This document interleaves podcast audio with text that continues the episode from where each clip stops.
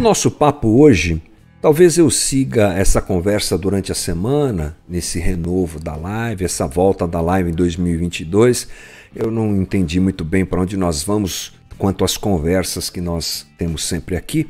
O ano passado eu usei muitas séries, aliás, né, esses dois últimos anos, já que a live é a live de número 193, é live para chuchu, né? Isso só do ano passado, fora o Conversas da Quarentena.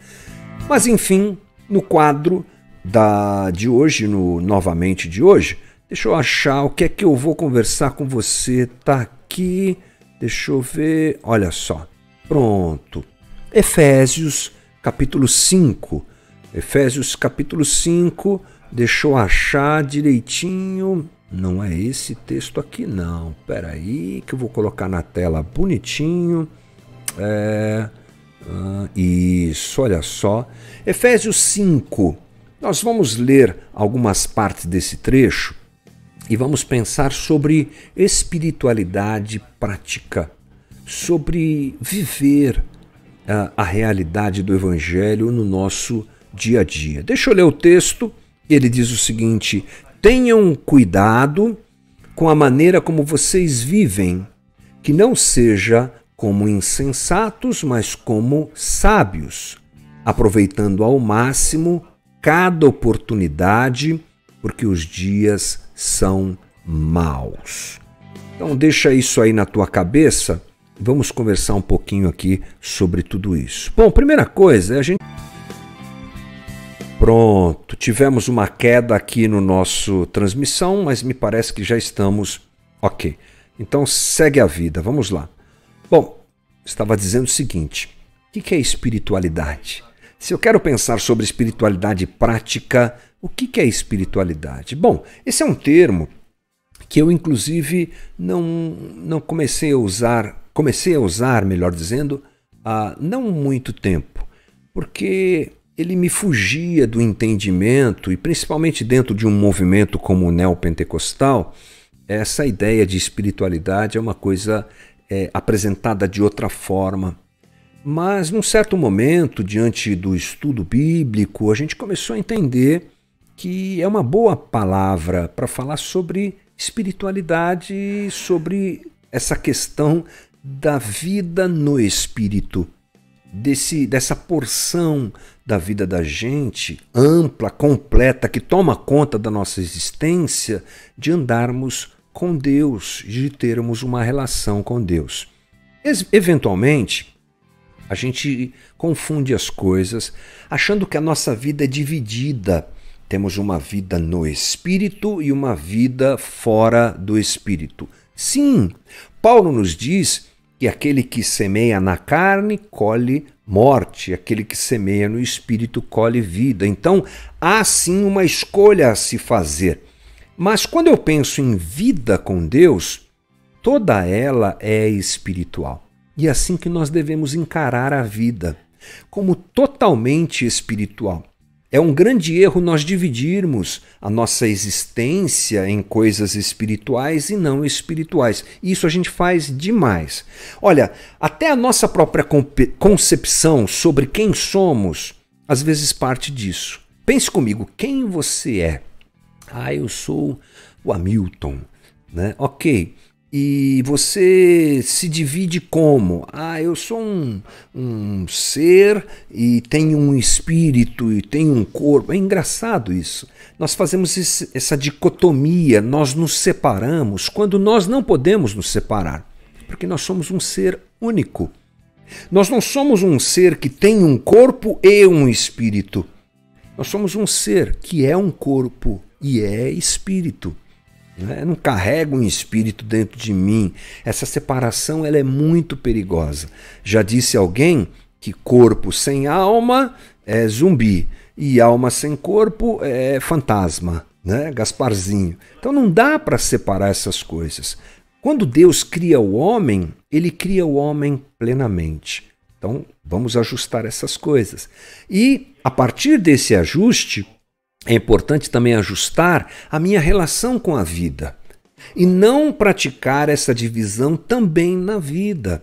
Ah, tem coisas que são espirituais. A gente faz muito isso. Ir para a igreja é espiritual. Cantar a música de Jesus é espiritual. Ler a Bíblia é espiritual. Às vezes alguns progridem um pouquinho e pensam assim: ah, dar uma ajuda para alguém também é espiritual. Ah, mais trabalho. Ah, trabalho não. Trabalho é dia a dia, meu esforço, a minha luta. Então nós uh, separamos a nossa vida, compartimentalizamos a nossa vida. Isso é de Deus, isso é meu, isso é da carne, isso é do espírito. Bobagem. Paulo nos diz: ao fazer as coisas, façam tudo para a glória do Senhor. Tudo, tudo, efetivamente tudo. Essa separação ela não é benéfica. Dizem que um sapateiro, já contei essa história algumas vezes, mas ela, eu gosto de usá-la porque ela é uma boa expressão sobre essa confusão que nós temos. Um sapateiro conversou com Lutero e perguntou para ele como é que eu glorifico a Deus. E essa é uma pergunta que acontece frequentemente na cabeça de quem faz essa separação. Coisas espirituais e coisas é, não espirituais. Principalmente achando que quem pode glorificar Deus a vida toda e 24 horas por dia é o pessoal do clero. É o pastor, é o é, missionário, é o irmão que está envolvido nas atividades religiosas da igreja. E não é bem assim. Lutero, sabendo disso, responde assim para ele: faça o melhor sapato que você puder e venda pelo preço mais justo que você puder. Isso glorifica a Deus. É incrível, né? Como nós desprezamos essa realidade de viver a vida e fazer tudo para a glória de Deus. Nas nossas atividades profissionais, familiares. Vai me dizer que uma mãe que cuida dos seus filhos, às vezes largada pelo homem com quem convivia, é, entrando numa situação de dificuldade tão grande, mas está ali firme e forte, cuidando dos seus filhos, ensinando uh, a viverem diante de Deus e lutando para que eles sobrevivam diante das dificuldades da vida. Essa mulher, um exemplo, obviamente, que eu estou fazendo aqui, ela está glorificando a Deus. Né? Talvez uma pessoa que cuida de alguém com uma situação de limitação, por uma doença, por uma situação é, congênita, sabe? Alguém que passa a vida cuidando do pai, da mãe, depois de já idosos, alguém que cuida de um filho com uma deficiência, uma situação difícil, alguém que luta para sustentar sua família, é claro que são só exemplos muito pequenos que eu posso dar aqui, mas que abrem o leque para a gente pensar, glorificar a Deus, viver uma espiritualidade, vai além do clero, vai além do templo, vai além do sacrifício. É isso que Jesus desconstruiu. Qual era a espiritualidade de Israel? Ir no templo, fazer sacrifícios, Vem Jesus e desmonta tudo isso. Agora, Deus não está mais no templo. Onde é que Deus está? Em você. Deus está em mim. Ele está em nós. Ele fez de nós casa. Isso. Agora não tem mais sacerdote. Quem é o sacerdote? Eu e você nós apresentamos e podemos fazer isso diante de Deus. Desconstrói-se a ideia do sacerdote, desconstrói-se a ideia do clero. E o sacrifício? Era assim, tinha que ir no templo, tinha que sacrificar. E agora? Eu sou o sacrifício. Quando? Todo dia. Como?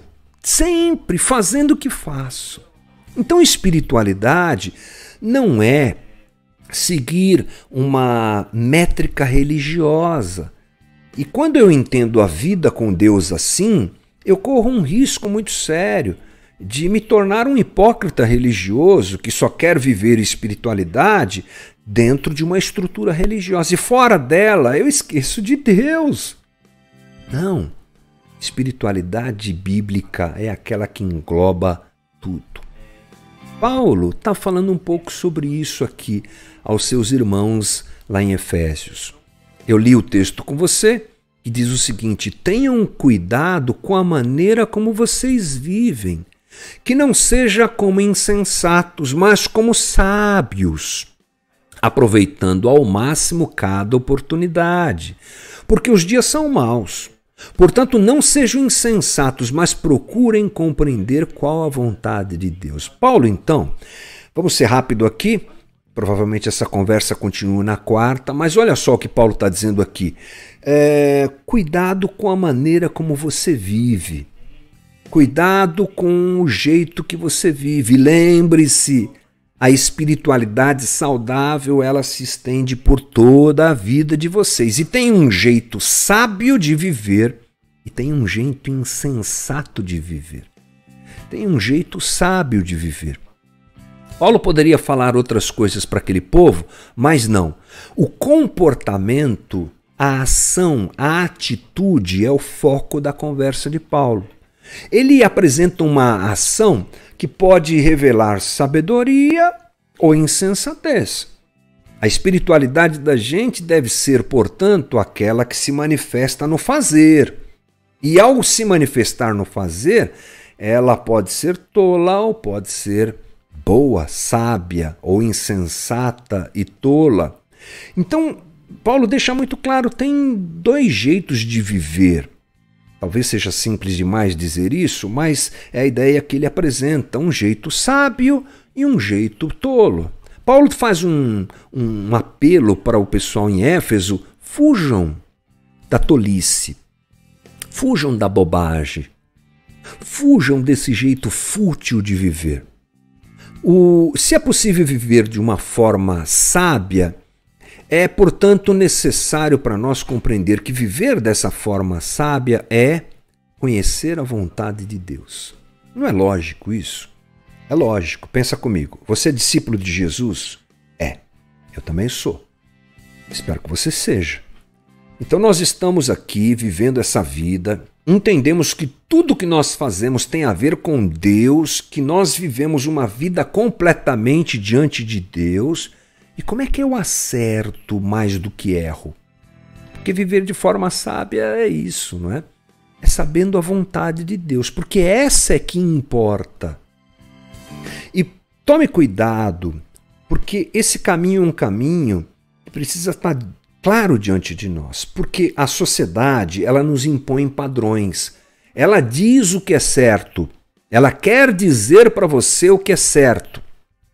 Você vai concordar comigo que a sociedade em que a gente está quer dizer que o certo é você ser vitorioso em tudo que você fizer.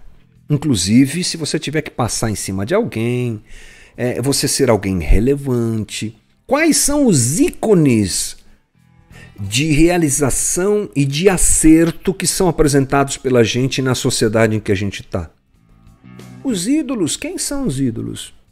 Os grandes jogadores de futebol que venceram, os grandes esportistas, os homens ricos, prósperos, donos de fortuna. Você dificilmente vai encontrar um ícone de alguém que abriu mão de tudo para servir o outro. Tem um ou outro aí, mas eles, eles são diminuídos nessa sociedade. Você está entendendo isso que eu quero dizer? A sociedade ela propõe jeitos de viver.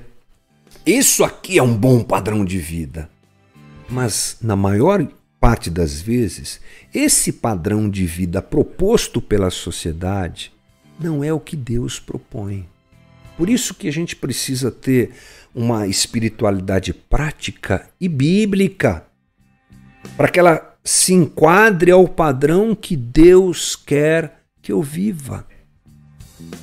Provérbios nos diz que essa sabedoria que a gente busca em Deus, ela se reflete no viver, porque não é uma sabedoria de conhecimento e de entendimento, é uma sabedoria prática.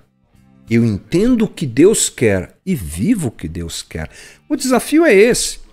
Porque na maior parte das vezes o que Deus quer não é o que a sociedade quer e também não é o que eu quero.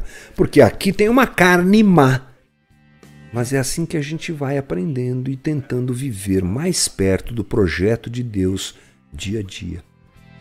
Provérbios nos diz assim: o temor do Senhor é o princípio da sabedoria e o conhecimento do Senhor é entendimento. Interessante isso, né? Essa reflexão faz a gente ir por um caminho na sequência do que estamos falando, que nos ensina o seguinte: conhecer a Deus para viver uma espiritualidade prática no dia a dia que englobe tudo não é teoria, é vida com Deus. É isso, é vida com Deus, é a caminhada que eu tenho com Deus que me traz conhecimento não técnico, não teórico, mas de relacionamento com Deus. A gente fala mais isso quarta-feira, tá bom? A gente continua esse papo. É, a importância de nós nos relacionarmos com Deus, conhecendo a Deus e como isso se uh, manifesta, como isso flui na vida, no dia a dia, na espiritualidade prática. Espero que tenha sido legal para você essa conversa. Quarta-feira a gente volta, tem mais aqui no Novamente na quarta-feira. Bora lá.